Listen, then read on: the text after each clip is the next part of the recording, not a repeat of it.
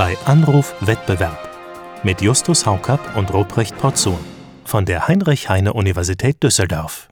Hallo, liebe Hörerinnen und Hörer. Frohe Feiertage können wir Ihnen schon wünschen und vermutlich auch ein gutes neues Jahr, denn das ist der letzte Anruf äh, in diesem Jahr, den ich vorhabe, bei Ruprecht Porzun zu tätigen, dem Direktor des Instituts für Kartellrecht an der Heinrich-Heine-Universität in Düsseldorf. Ich selbst bin Justus Haukapp, der Direktor des Instituts für Wettbewerbsökonomie an derselben Universität. Hallo Ruprecht. Hallo Justus, äh, dein Anruf kommt gerade ganz schlecht. Ich muss noch ein paar Weihnachtsgeschenke besorgen, natürlich. Wir sind am kurz vor Jahresende, also wirklich. Äh, nein, ich nehme mir natürlich gerne die Zeit, um mit dir hier zu quatschen, äh, äh, auch wenn es kurz vor Weihnachten ist. Und schon das letzte Mal in diesem Jahr. Schrecklich. Ansonsten hätte ich dich natürlich auch beim Online-Shopping begleitet. äh, also von daher. Kennst mich doch, ich kaufe natürlich im stationären Handel. Äh, äh aber da ja. haben, haben, wir halt unterschiedliche äh, Präferenzen. Ja, Bei mir geht es nicht äh, nur um Effizienz. Tun, stärker, sobald äh, die ähm, das Dual Pricing oder die Doppelpreisstrategie großzügig gehandhabt wird, dann kehre ich zurück äh, ins Station, in den stationären Handel.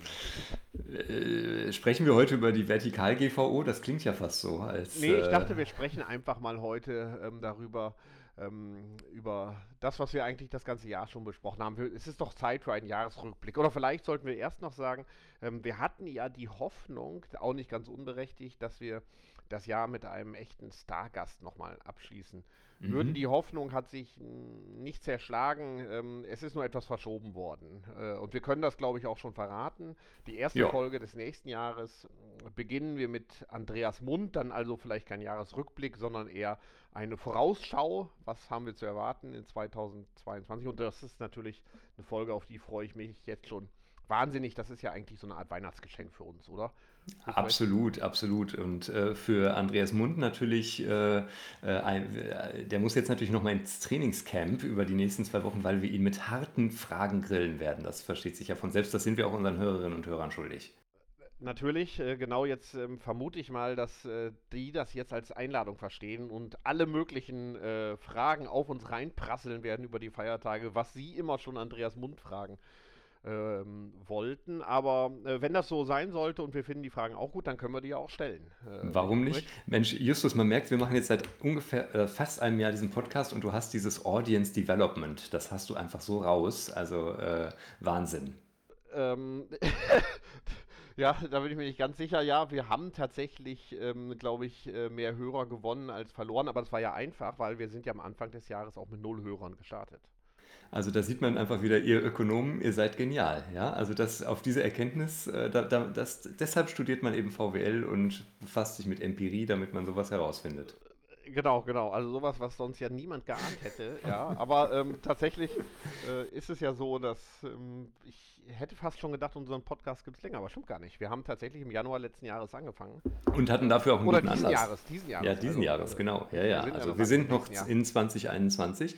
Und der Anlass war ja auch sogar so ein bisschen, wenn ich mich da richtig erinnere, dass wir dachten, wir müssen mit dem neuen GWB, das in 2021 in Kraft getreten ist, äh, wie ist das nochmal, GWB Digitalisierungsgesetz, glaube ich, ne? Genau. Ähm, äh, dass, äh, dass wir damit irgendwie auch so einen Start machen im Sinne von, äh, jetzt passiert hier was Neues, jetzt wird alles digital, dann müssen auch wir äh, die digitalen Formate besser bespielen und äh, prompt hatten wir einen Podcast. Ja, genau. Und äh, nicht zu vergessen, 15. Dezember letzten Jahres, also so ungefähr um diese Zeit, hatte die Kommission ihre Vorschläge zum DMA und DSA äh, vorgelegt. Ja. Und ähm, das ist sicherlich also für mich auch eine der äh, spannendsten Entwicklungen, sag ich mal so. Der ist ja jetzt ähm, schon nach einem Jahr, vielleicht schneller als man sogar gedacht hätte, ähm, ich will nicht sagen auf die Zielgerade eingebogen, aber doch so viel weitergekommen, dass ich würde davon ausgehen, dass das nächstes Jahr ähm, verabschiedet wird, oder wie siehst du das? Absolut, also die französische Ratspräsidentschaft beginnt ja am 1. Januar und die haben sich das ja wirklich zum Ziel gesetzt, das im ersten Halbjahr zu äh, schaffen, den durchzubringen. Das muss jetzt in die Trilogverhandlungen zwischen Rat, Parlament und Kommission. Das ist ja das Verfahren, das für solch so eine Art von Verordnung ähm, vorgesehen ist. Und äh, die drei Institutionen haben ihre Positionen jetzt auch festgelegt und äh, verabschiedet. Das Europäische Parlament hatte ja vor kurzem nochmal darüber äh, abgestimmt, nachdem Andreas Schwab das im, äh, in dem, als Berichterstatter vorbereitet hatte.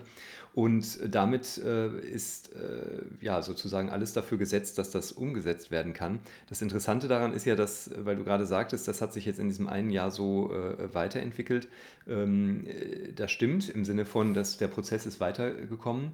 Allerdings hat sich ja in der Sache eigentlich nicht grundlegend geändert. Das finde ich da auch schon ganz interessant. Das ist also echt von dem, also der Kommissionsvorschlag von vor einem Jahr hat sich so im Wesentlichen, zumindest in der Mechanik, in den, in den Grundideen, die da drin stecken, ähm, auch im Zuge der einjährigen Beratung quasi nicht verändert, was übrigens manche bei uns in der Rechtswissenschaft schon auch so ein bisschen als vertane Chance ansehen. Also dass, äh, ja, dass man also, vielleicht das eine oder andere hätte äh, verbessern müssen, aber nicht geschafft hat.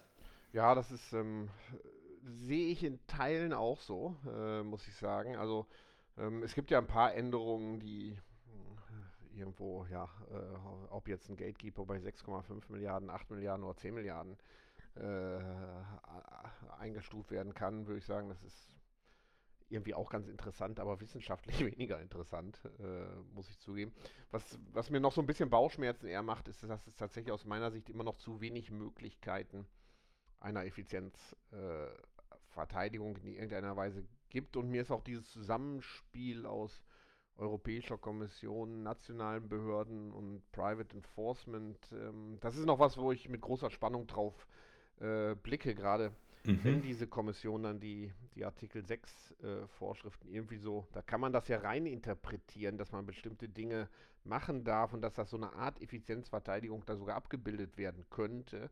Aber wie das dann zusammenspielt, wenn dann ähm, Griechenland sagt, das wollen wir aber anders durchsetzen und dann kommt noch ein Private Enforcement möglicherweise obendrauf, ähm, das ist noch was, was, ähm, da bin ich sehr gespannt, wie sich das entwickeln wird, muss ich zugeben. Ich äh, bin da bei diesem zweiten Punkt im Enforcement äh, völlig bei dir. Das ist, das ist ja auch echt ein Dauerbrenner-Thema, mit dem wir äh, uns viel beschäftigt haben oder wo, wo man gar nicht oft genug sagen kann, dass eben die Anwendung von Regeln massiv davon abhängt, wie sie durchgesetzt werden oder der Erfolg von Regeln äh, massiv davon abhängt. Und da ist eben, wie du sagst, auch vieles noch sehr unklar und, und vielleicht auch von Eitelkeiten und ähm, institutionellen Biases und so weiter geprägt, die man sich eigentlich anders wünscht. Bei der Effizienzeinrede bin ich allerdings anderer äh, Ansicht als du. Ähm, das, ist, das ist für mich vielleicht auch echt so die, die wichtigste Entwicklung, die ich selber genommen habe in diesem Jahr im Sinne von äh, die wichtigste Erkenntnis, die sich für mich so Bahn gebrochen hat, nämlich im Sinne von, wir haben hier eigentlich, äh, wir, also wir gehen eigentlich vom Kartellrecht in die Regulierung und das machen wir auch zu Recht. Und das bedeutet, wir müssen hier mit klaren Vorschriften und ohne die kartellrechtstypische Einzelfallwürdigung ähm, vorgehen und diese Unternehmen als Monopolisten behandeln, die nicht mehr bestreitbare Infrastrukturen anbieten. Das mag vielleicht nicht für jeden Core-Platform-Service gelten, das mag vielleicht auch äh, bei den Unternehmen unterschiedlich, also im Detail mal unterschiedlich äh, zu würdigen sein. Aber ich habe da viel drüber nachgedacht in diesem, in diesem Jahr über die Frage, was, was leistet Kartellrecht und was, wann greift Regulierung ein und wo liegen eigentlich die Unterschiede. Und, ähm, und da hoffe ich wirklich, dass wir mit dem DMA jetzt eine Regelung kriegen, bei der wir nicht mehr ähm, äh, uns haarklein jedes Mal beweisen lassen, dass es doch wahnsinnig effizient ist, was ähm, äh, die GAFAs da tun.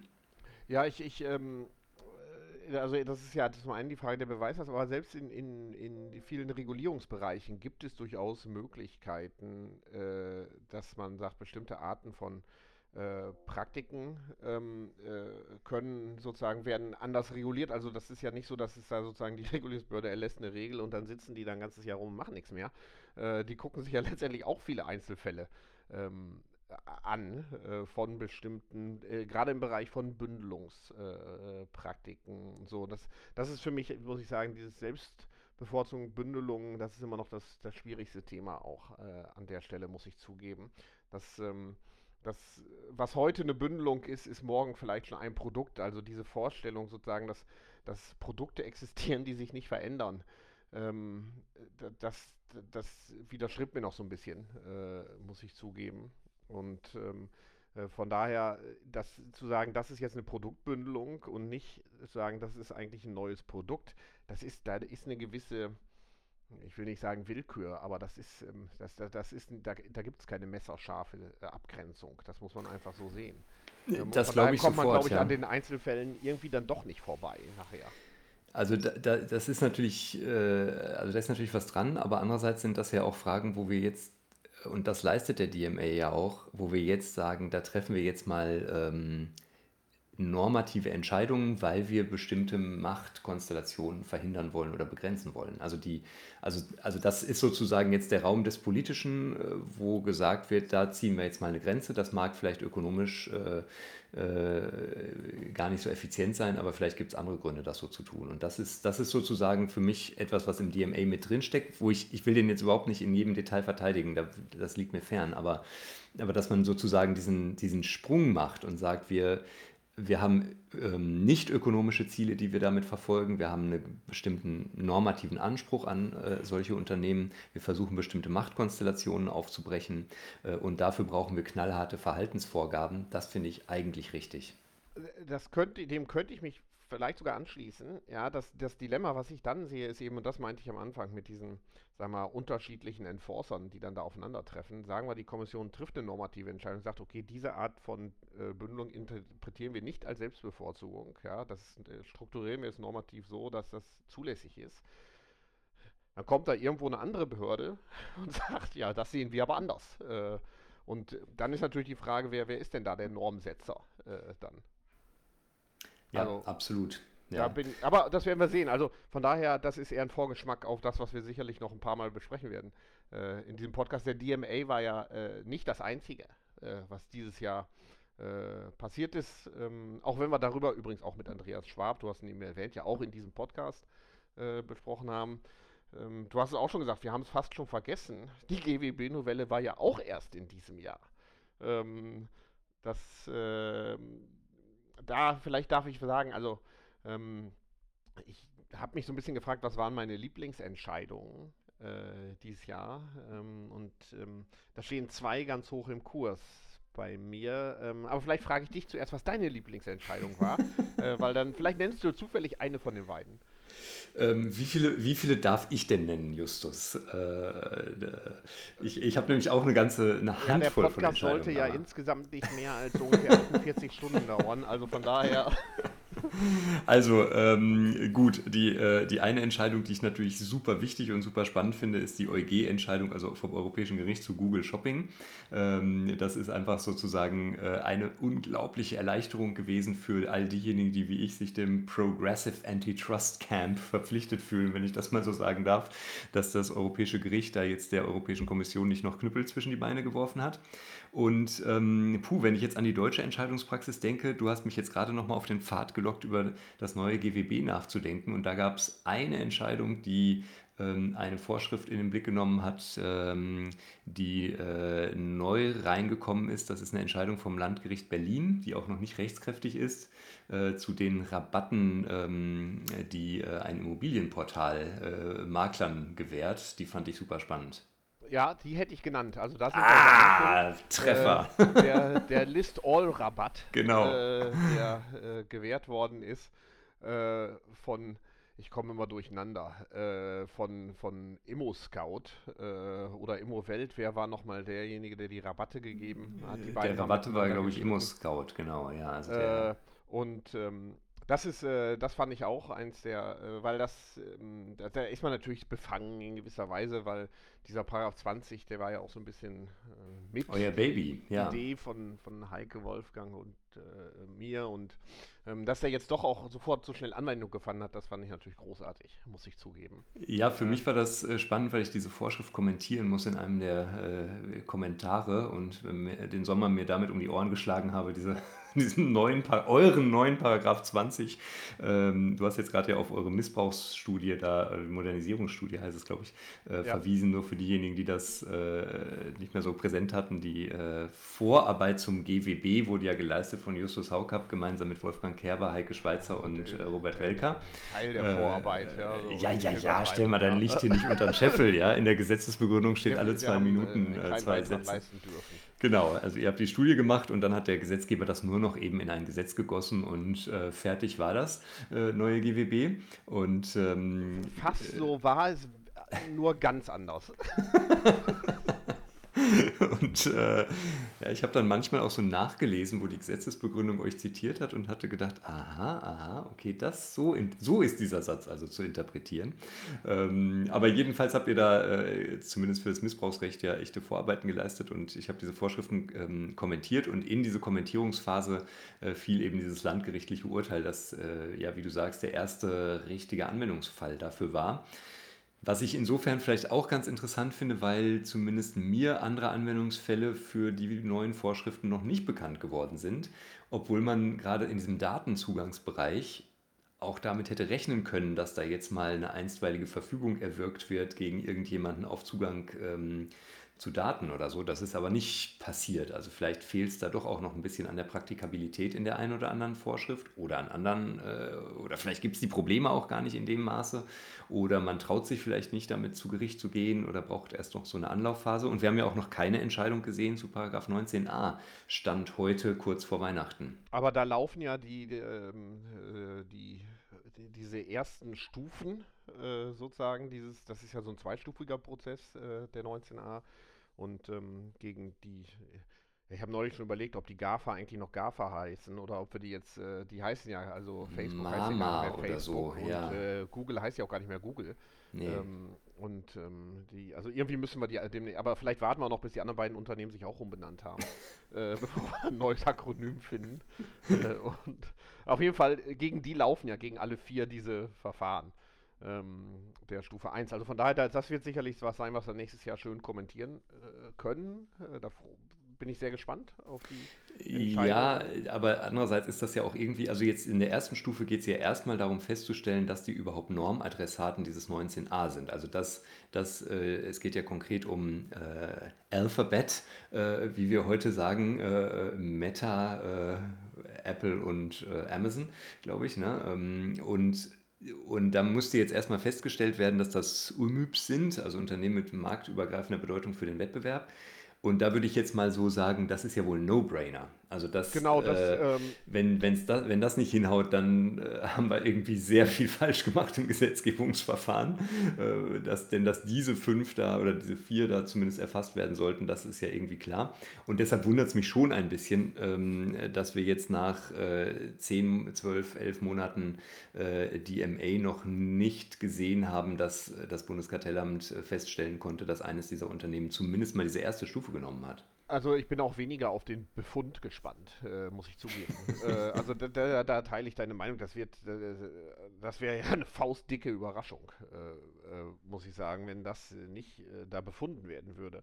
Ähm, ich bin eher gespannt auf die, die, die, Argumentation und die genauere Begründung, ähm, wie, wie das Kartellamt da genau vorgehen wird, wie sie welche Punkte würdigen werden. Das ist das, was, was, was glaube ich, spannend sein könnte, weil es ist ja durchaus denkbar, dass das nicht die, die einzigen vier äh, Unternehmen sind, auf die der Paragraph 19a Anwendung äh, findet. Hast du, da noch, hast du da noch Kandidaten in der Hinterhand, Justus? Ähm, ich, äh, äh, Mach doch mal so ein bisschen, verbreite mal Furcht und Angst und Schrecken hier zwischen unter den Unternehmensjuristinnen und Juristen. Ja, da weiß ich nicht, ob mir das gelingt und außerdem ist Weihnachten ja nicht die Zeit, an der, also ähm, äh, trotz deines Namens, äh, lieber Ruprecht, äh, ja, wo, ja, ja, wo, ja, man, ja. wo man Furcht verbreiten sollte. Kein Kommentar, Justus. Okay, solche, Scherze, solche Scherze haben sonst nur ja. die Grundschulkinder gemacht. Du, ich, aber gut. ich schmeiß eine Runde, der nächste Witz geht auf meine Kosten. ja, also. Mit dem Vornamen Justus fällt mir auch gar nichts Witziges ein als Jurist da. Äh, äh, okay. Ähm. Nee, also das Einzige, was mir dazu wieder einfällt, ist, dass irgendeiner von den Hörern uns mal vorgeschlagen hatte, wir sollten unseren Podcast in Podcup umbenennen. als äh, Verballhornung unserer beiden Nachnamen. Äh, das hat mir immer noch gut gefallen. Absolut, absolut. Wenn wir so richtig, richtig groß sind, dann machen ja. wir das. Aber genau, ähm, das ist äh, ich, ich, ich, vielleicht zwei Urteile, die mir noch, äh, die, die ja. ich bemerkenswert fand äh, dieses Jahr. Ähm, äh, zumindest das eine, darüber haben wir kurz geredet, im Bereich Regulierungsrecht. ähm, mhm. dass eben der EuGH da geurteilt hat, dass die Unabhängigkeit der Bundesnetzagentur äh, gestärkt werden äh, muss, so wie ich das so höre aus ähm, äh, politischen Kreisen in Berlin, ist das ohnehin was, was auch sehr interessant sein wird nächstes Jahr. Es gibt da wohl sehr ernsthafte Gedanken, die Bundesnetzagentur zu zerlegen in zwei Teile was ich, muss ich sagen, äh, an Ironie kaum noch zu übertreffen ist. Also nachdem es nicht gelungen ist, äh, Bahn und Post zu entflechten, entflechten wir eben die Bundesnetzagentur. Ja, das ist natürlich Immerhin. 1 zu 0 für Bahn und Post äh, an der Stelle.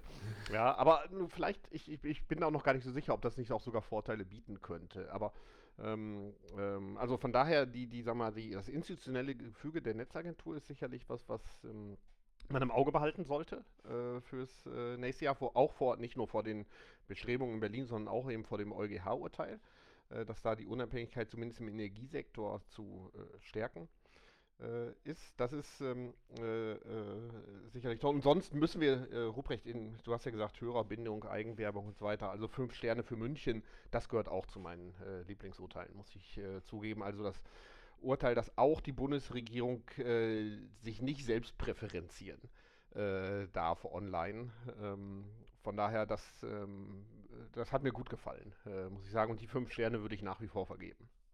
Ich würde mal noch ein weiteres Urteil ins, äh, in den Ring werfen und ich übergehe jetzt mal äh, äh, das Autokartell, wo die Europäische Kommission ja entschieden hat, in diesem Jahr eigentlich ja auch ein sehr, sehr wichtiger Fall, der so ein bisschen auch, äh, hat gar nicht so großen Widerhall gefunden, wie man es hätte erwarten müssen. Aber ein anderer Fall, den ich äh, natürlich auch noch spannend fand, war die BGH-Entscheidung in Sachen Booking äh, Booking.com und ähm, die ist ja aus meiner Sicht äh, in gewisser Weise erwartbar ausgegangen. Also der BGH hat äh, äh, die Bestpreisklauseln ähm, äh, da als äh, problematisch angesehen, was das Oberlandesgericht Düsseldorf ähm, ja nicht gemacht hatte und das ist in zweierlei Hinsicht interessant. Zum einen, weil sich der BGH damit im europäischen Konzert eher deutlich positioniert hat, anders als, ähm, als andere Wettbewerbssenate äh, oder Behörden.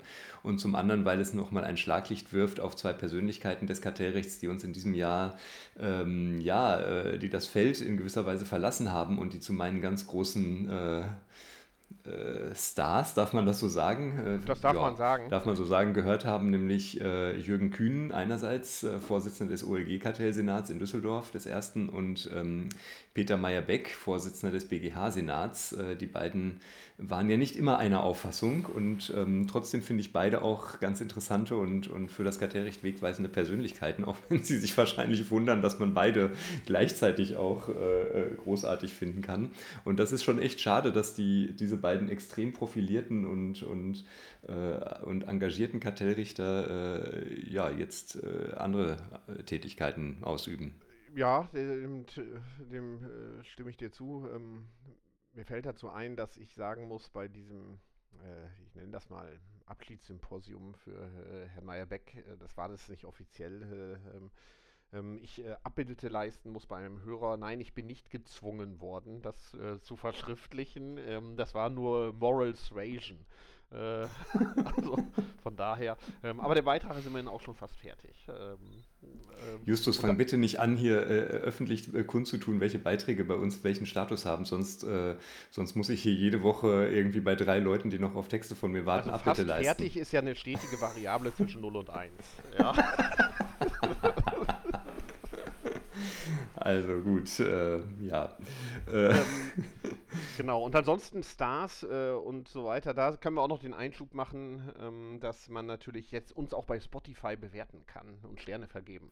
Äh, oh, absolut. Kann. Ja, ja, ich, ja. Vielleicht können wir das kurz einschieben. Nicht nur fünf Stars, Sterne für äh, München, sondern bitte auch fünf Sterne für, äh, gibt es da fünf genau. Sterne oder drei oder zehn? Also wer, wer uns nicht, Weihnachten was schenken möchte, kann uns fünf Sterne vergeben bei Spotify. Ähm, dann äh, das ist immer ein Warm Glow, äh, sag ich mal so, auch wenn wir mehr davon nicht haben, aber wir freuen wir uns. Äh, absolut, absolut. Ja, ansonsten ja. stelle ich dir aber zu, das war eine interessante Veränderung, wo wir schon bei personellen Veränderungen ähm, sind. Äh, eine Veränderung, über die wir hier gar nicht so intensiv äh, diskutiert haben. Ähm, äh, ist die, dass die Isabelle äh, de Silva äh, Absolut. nicht mehr Präsidentin der französischen Kartellbehörde ist und ähm, ich weiß nicht, so von außen halt zurückgetreten wurde. Äh, ja. Kann man das so sagen? Ja, ihr Mandat wurde nicht verlängert. Äh, sie ist ja äh, in Deutschland auch durchaus bekannt geworden, weil es ja zwischen ihr und äh, unserem nächsten Podcast-Gast, hatten wir das eigentlich schon erwähnt, Andreas Mund, eine enge Zusammenarbeit durchaus gab. Also die beiden waren ja ein schlagkräftiges Team, hatte man immer so den Eindruck. Vielleicht kann er da noch mal ein bisschen die Hintergründe beleuchten. Ähm, es wird kolportiert, dass sie als ähm, äh, Präsidentin der Autorité de la Concurrence nicht verlängert wurde, weil sie sich kritisch gegenüber einem Media-Merger da geäußert hatte. Ich glaube, da geht es um TF1. Ähm, und äh, offenbar Emmanuel Macron äh, es im Wahljahr 2022 für nicht so hilfreich ansah, dass, dass es da seitens der Kartellbehörde Medien, Ärger mit wichtigen Medienunternehmen geben könnte. Und eine Konstellation, die uns ja aus der Bundesrepublik nicht gänzlich unbekannt ist, äh, dass Medienzusammenschlüsse immer mal wieder für Aufsehen sorgen. Und äh, das könnte einer der Hintergründe sein. Aber auf jeden Fall hm, interessante Entwicklung. Ihr als Nachfolger ist jetzt äh, ein ehemaliges Mitglied der EZB vorgeschlagen, wenn ich es richtig gelesen habe. Benoit Curé, oder ich weiß nicht genau, wie man den Namen ausspricht. werden wir sicherlich noch lernen im Laufe der nächsten Zeit. Ähm, mal gucken, was dann passiert und was aus dieser deutsch-französischen Wettbewerbsachse wird, die sich da ganz gut entwickelt hatte tatsächlich im Bereich des äh, Kartellrechts und auch in der Zusammenarbeit der Kartellbehörden ähm, hat ja die deutsch-französische Zusammenarbeit wirklich hervorragend ähm, funktioniert. Ähm, eine ganze Reihe von äh, Papieren. Es gab auch immer den regelmäßigen, ich glaube, alle zwei Jahre gemeinsamen Workshop im Anschluss an den Arbeitskreis Kartellrecht ähm, von ähm, Bundeskartellamt und Autorité de la Concurrence. Also hoffen wir, dass das äh, so weitergeht. Aber es zeigt vielleicht auch, welchen Wert die Unabhängigkeit des Kartellamts in Deutschland Tatsächlich hat das eben äh, Herr Mund nicht einen Fünfjahresvertrag hat, äh, anders als auch in der Bundesnetzagentur etwa, wo ja jetzt auch personelle Wechsel bevorstehen, sondern ähm, trotz Regierungswechsel äh, der Kartellamtspräsident bleibt Kartellamtspräsident ähm, und das ist auch gut so. Ja, in den USA haben wir ja auch ein relativ stark politisch determiniertes Kartellrecht und dort hatten wir auch interessante Personalia dieses Jahr mit äh, Jonathan Cantor als Assistant Attorney General ähm, für Antitrust im Department of Justice und Lina Kahn natürlich äh, an der Spitze des, der FTC äh, sind da zwei absolute ähm, ja, Big Tech-Kritiker in die wichtigsten Positionen äh, geraten und ohnehin ist ja die Entwicklung des US-Kartellrechts, ich schaue das immer so ein bisschen aus der Ferne an, also eher so wirklich äh, mit, mit Erstaunen und, und, und äh, äh, großem Interesse, aber ohne ganz vertiefte Kenntnisse ist das schon super spannend. Also wenn man sich vorstellt, dass Kartellrecht zum, zum, auch zum Wahlschlager wurde, ja, also es gab ja, es gab ja wirklich im US-Wahlkampf auch äh, äh, immer wieder die Bezugnahme aufs Kartellrecht. Amy Klobuchar hat dieses Buch geschrieben, eine Senatorin Elizabeth Warren hat damit Wahlkampf gemacht und dann ernennt äh, Joe Biden in einem ja doch sehr, sehr politischen Akt Lina Kahn zur neuen Chefin der Federal Trade Commission. Wahnsinn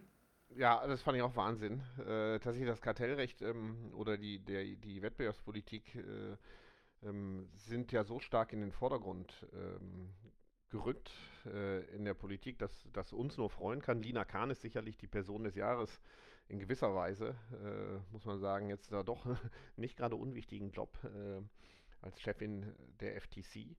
Ähm, und da bin ich auch ähm, äußerst gespannt, wie es weitergeht. Ähm, dass Wettbewerbspolitik für die politische Karriere nicht schädlich ist, äh, kann man auch daran sehen, dass Katharina Dröge äh, ja auch äh, aufs richtige Pferd gesetzt hat, als sie ähm, vor, wann war das denn? Äh, bevor sie wirtschaftspolitische Sprecherin war, war sie ja schon wettbewerbspolitische Sprecherin und zwar die erste, wenn ich das richtig im äh, Blick habe. Die Grünen hatten nämlich vorher keine wettbewerbspolitische Sprecherinnen oder Sprecher. Also da hat sie ganz ähm, intelligent aufs richtige Pferd gesetzt und ist jetzt eben auch Fraktionsvorsitzende äh, geworden. Also man kann mit Wettbewerbspolitik auch was werden.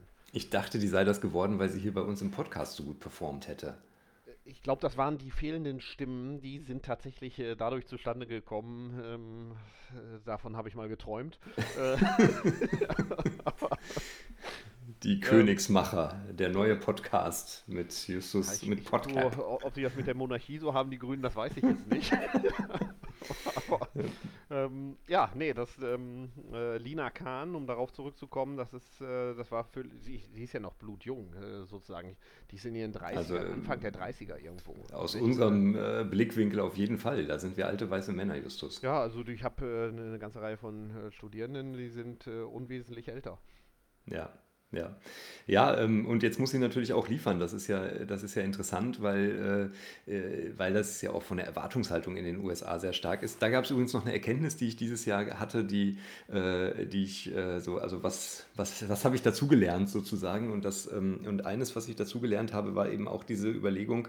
Ich glaube, das hatte die ähm, äh, Becky Slaughter, eine Kollegin von Lena Kahn aus der ähm, aus der FTC äh, mir deutlich gemacht bei der internationalen Kartellkonferenz des Bundeskartellamts ähm, in diesem Jahr, als sie sagte, äh, ihr Europäer kommt mit irgendwie unfassbaren Verhaltensauflagen äh, in die Unternehmen.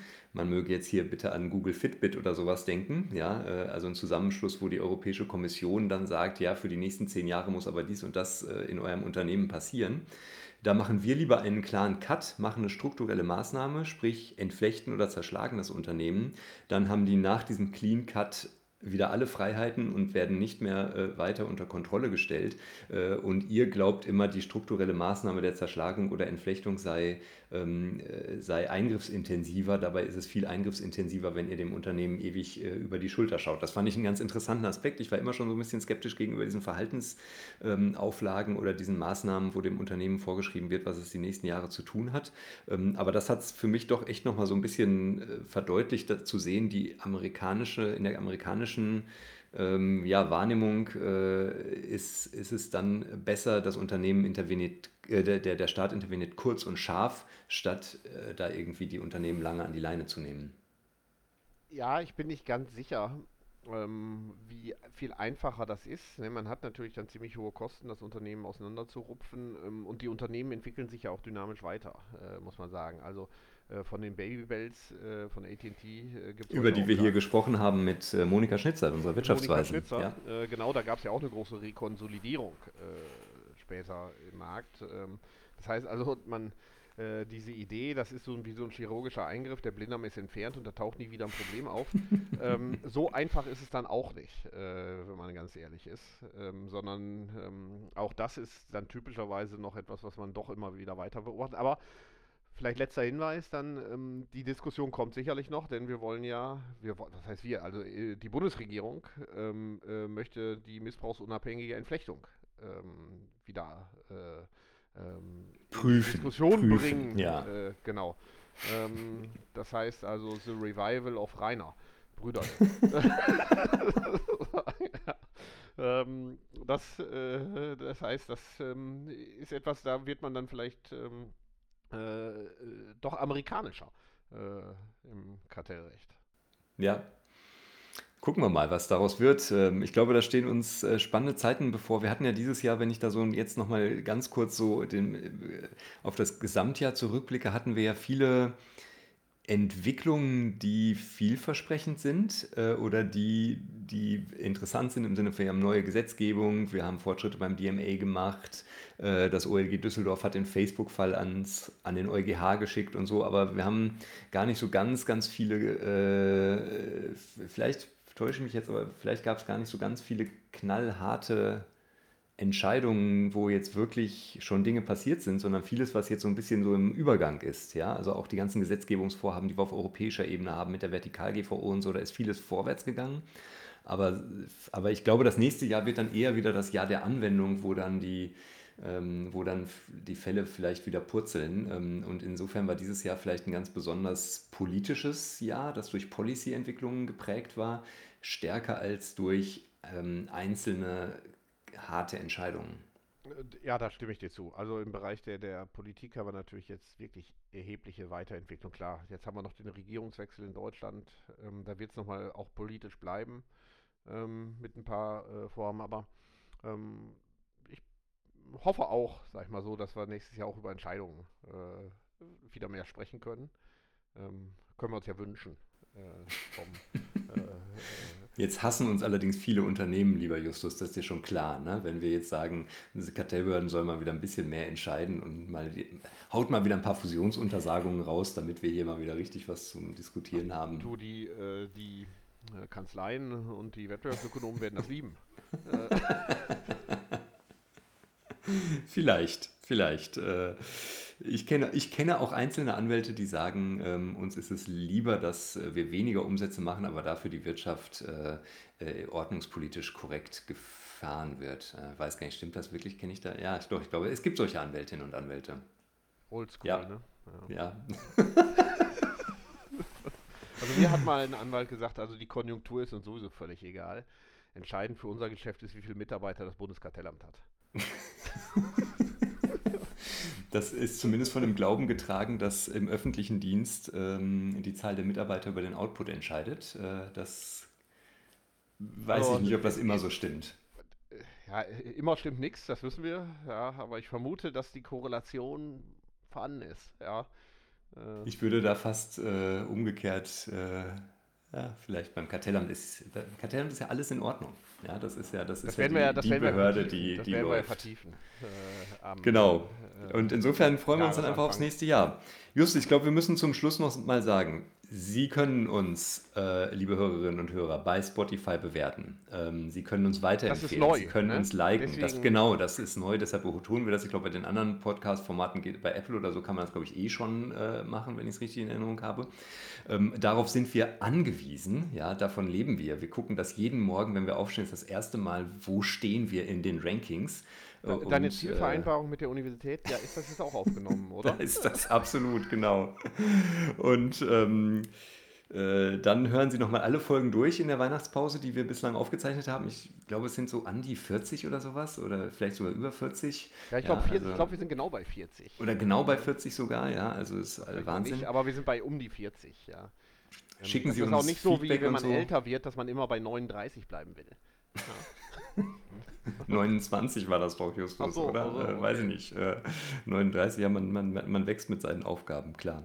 Ja, und dann, äh, glaube ich, sollten wir noch äh, Danke sagen an unsere unfassbar treuen Hörerinnen und Hörer. Es gibt einzelne, bei denen sind wir der äh, meistgespielte Podcast in diesem Jahr gewesen. Die haben das so, die haben uns da so, so, so. Ja, so, ja, davon äh, gibt es Mitteilungen- 300 äh, Menschen in Deutschland. 300! Ja, genau. Von, Unglaublich. Äh, Wahnsinn, ne? Finde Ja, ich auch. Und, also die äh, hören unserem wahrscheinlich sonst sehr müssen wir auch wenig. noch danken. Ne? Das Mark ist natürlich Feist. das Wichtigste, absolut. Marc Feist, der hält diesen Laden hier äh, nicht nur technisch zusammen und bringt die Folgen raus, sondern der äh, stachelt uns ja auch wieder immer wieder aufs Neue an, äh, dass wir uns zusammenfinden äh, mit neuen Ideen und, und, und äh, hat da irgendwie, äh, er hat immer äh, sozusagen die äh, Peitsche in der Hand, um uns zwei hier zum Podcasten zu treiben. Und das macht er echt gut. Danke, Marc. Und unseren Gästen denken danken wir vielleicht nochmal. Ne? Da hatten wir ja äh, Monika Schnitzer, äh, Jürgen die, Kühling. Die, äh, Jürgen Kühling, die wettbewerbspolitischen Sprecherinnen und äh, Sprecher oder äh, die Wettbewerbspolitikerinnen und Politiker, sagen wir mal so, auch wenn die nicht immer Sprecher da heißen. Äh, der Andreas Schwab war da. Andreas Schwab Genau. war da. Silvia Schenk von Transparency war unser erster Gast. Genau, also von daher, ähm, das wollen wir auch fortführen, ne? regelmäßig ein paar Gäste einladen ähm, und mit denen so ein bisschen quasseln. Genau. Ansonsten gute Vorsätze fürs nächste Jahr, Justus. Was können wir unseren Lese Hörerinnen und Hörern noch mitgeben? Ja, äh, Die Vorsätze, ja. Äh, Hat er gar keine. Genau. Nee, äh, wenn, man, wenn man eine moralisch so einwandfreie Person ist wie Justus Haukapp, was soll sich dann noch bessern? Das ist eben wie im optimalen Wettbewerbsszenario. Da geht nichts mehr weiter. Das ist eben so. Ja, ich, ich würde es eher so sehen. Ja, man glaubt ja als Ökonom an die Rationalität, also zumindest die eingeschränkte Rationalität. Also wir glauben, dass Leute nicht perfekt sind und dass sie Fehler machen, aber dass sie diese Fehler nicht permanent wiederholen. Ja, und von daher will ich auch erwartungstreu sein und mich so verhalten, wie die Ökonomen das erwarten. Und von daher mache ich keine guten Vorsätze mehr, weil man soll solche Fehler nicht zu oft wiederholen. Das ist das letzte Wort in diesem Jahr des Homo economicus Justus Haukapp. Genau, genau. Also Ruprecht, ich wünsche dir auf jeden Fall frohe Feiertage. Äh, Dir auch. Guten Rutsch ins neue Jahr. Das wünsche ich auch allen Hörerinnen und Hörern. Äh, Jawohl. bleiben Sie uns gewogen und, und, Und äh, schreiben Sie uns auch, bald. bewerten Sie Ja. uns äh, und ähm, wir freuen uns auf jegliches Feedback. Ne? Absolut. Bis dann. Tschüss. Tschüss.